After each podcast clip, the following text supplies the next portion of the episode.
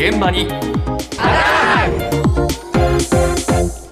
今朝の担当は近藤香織さんですおはようございます。おはようございます。先週、武郎さんが、はいあの番組の冒頭で紹介していた西陣織のデザインに AI が助け立ちっていう話題、ええあれが非常に興味深かったので、もう現場の方に直接お話を伺いました。ああそうですかはい。ええでね、あの、西陣織出荷額がピーク時の93%減にまで減ってしまったっていうね、うね厳しい状況の中舞い込んできた西陣織の図柄の作成に AI を活用してみませんかっていう提案なんですよね。で、まあ、今回 AI が作成した柄を布として仕上げたのは、1902年、明治35年創業の京都市の有限会社福岡企業という会社なんですが、はい職人を揃えても糸から、糸染めから完全オーダーメイトで織物製作をしている織本さんはいですよね。はいはい。まずはですね、AI で柄をというその提案を受けての率直な感想を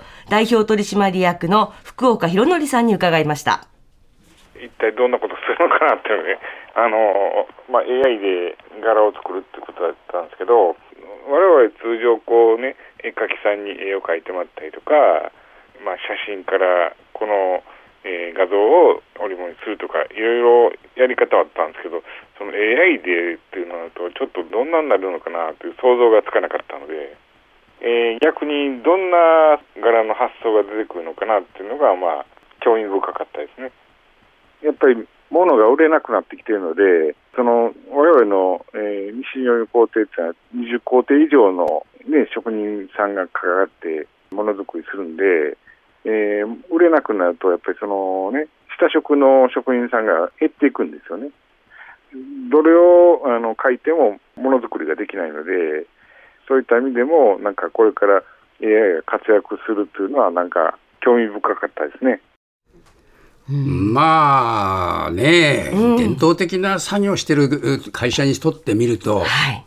AI っていうのが普通の感覚だろうな本当にそうなんです。だって120年以上の歴史を持つ織本さんですよね。いつもはもう当然伝統的なやり方ものづくりしてるので、いや、最先端の技術をって言われてもピンとこないっていうのがまあ正直なところですよね。だから一体どんな感じになるのか全く想像ができなかった。だけども、西陣織を取り巻く環境が厳しいというのは事実なので、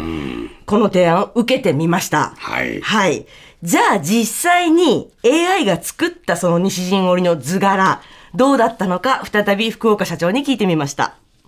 唐草文様ができてきたんですけど、ちょっと今までにないあの柄ですね、我々からすると。あーまあ、なしに近いですね。でも、うん、よくよく見ると、なんか、ぽいところも出てるんですよね。うん。昔からあるデザインを少しずつアレンジしたりとかしてたので、でも今回の AI がデザインしたものは大幅にアレンジしたものなんで、だからこそなんか面白みがあるというか、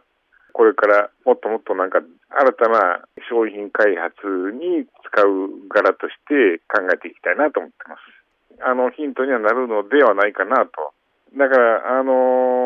ーまあ、新しく若い子が発想したデザインと思えばいいのかもしれないですね。一つ工程が減るというよりも、チームに新たに新しい発想の人が加わったというイメージでしょうね。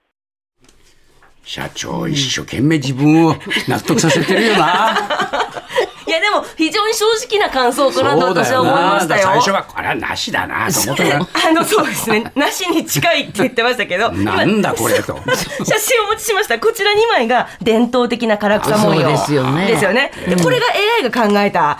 唐草文様。まあ似てるけど。なんだこれ。っていうのが社長さんの最初の印象。そう、まあこれはなしに。まあまあなしだな。あーと思ったけれども、よくよく見てみると、ん。ぽいところがなくもないな、と。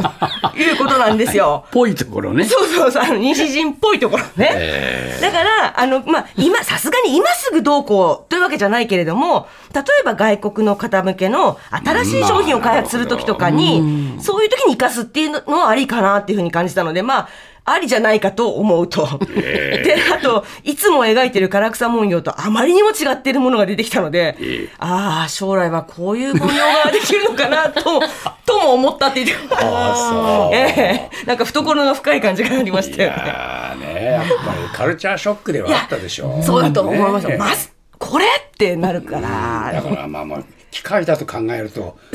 腹が立っちゃうから チームにね、若い若いそうそう新しい発想の若い人がチームに入ったと。これうまい表現だいよなや、でも本当にそういうことなんですよ。そう今のこの考えることは分からんわ そうそうそうそうそう。まあやってみなはれと。いや気持ちになったんですよね。でこう西陣織って20もの工程があるっていうお話が最初ありましたけれども、何かの工程を省くっていうのは不可能なんですよ。伝統芸能なのでね。だけど今回図柄作りをやってもらいましたけど、ええ図案っていう元絵を考える人と、ええそこから織物データに交換、変換する人、っていう、こう、二工程だったものが AI によって一つになると。なるほどいうことはあり得るかもしれないなというところでした。で、今後はね、図柄の作成だけじゃなくて他の工程にも AI の活用を生かす可能性はもちろんあるわけなので、えだけどとはいえね、伝統工芸の世界じゃないですか。そうですね職人さんの気持ちもありましょうし、ね、今回のこの AI の活躍、まあ、活用を近くで体験した福岡さんに、これからについて伺ってみました。もう職人さんがかなり減ってきているので、うん、途絶えてしまいますね。でも、それをなんとかね、例えば、二つの工程を一つにすることによって残せるということだったら、それはそれで一つのやり方だと思ってるんで、まあ、この西日本世界っていうのはまあ550年、まあ、昨年550周年だったんでね、寂しいですけど、まあね、まあ、時代の流れとともにそうなってきてるので、なんとかそれをね、えーやっぱりちょっと今後考えていかないといけないなと思ってます。うちの職人はあの若い子ばっかりなんで、20代、30代の子ばっかりなんでね、売れなくなったらやっぱり職人として続けられませんからね。うん。だからやっぱり続けてほしいなと思うので、やっぱりそのね、これから AI と職人がどう融合できるかっていうことを考えていくことがこれから非常に大事じゃないかなと意外でしたね。若い職人さんが多いのそうなんです。あ私は思わず、あの、すごい年配の方ばっかりなのかなと、そう言ったら、いや、実は、あの、若い子が今、ちょうど来てくれたところでって言って、だけどええ、せっかく職人になりたいって言ってくれたのに、うん。西陣織そのものがなくなってしまったら、当然、職人は辞めざるを得ないわけじゃないですか。だね。で、だからね、せっかく後継者として技術を継いでくれるっていう人が来たので、辞めさせるようなことには絶対したくないと。やっぱそのためには西陣織を残す、職人を守る、そのために何を活用するのか、ん AI と職人のね融合、これを探っていきたいというふうにおっしゃってましたよね。まあやっぱり時代の変化にね、なんとかついてって残していくっていう、この最大の目的に向かってね、えー少しは AI の活用というのもやっぱ考えなきゃなんないのかもなそういう時代が来たんだな。そうですね。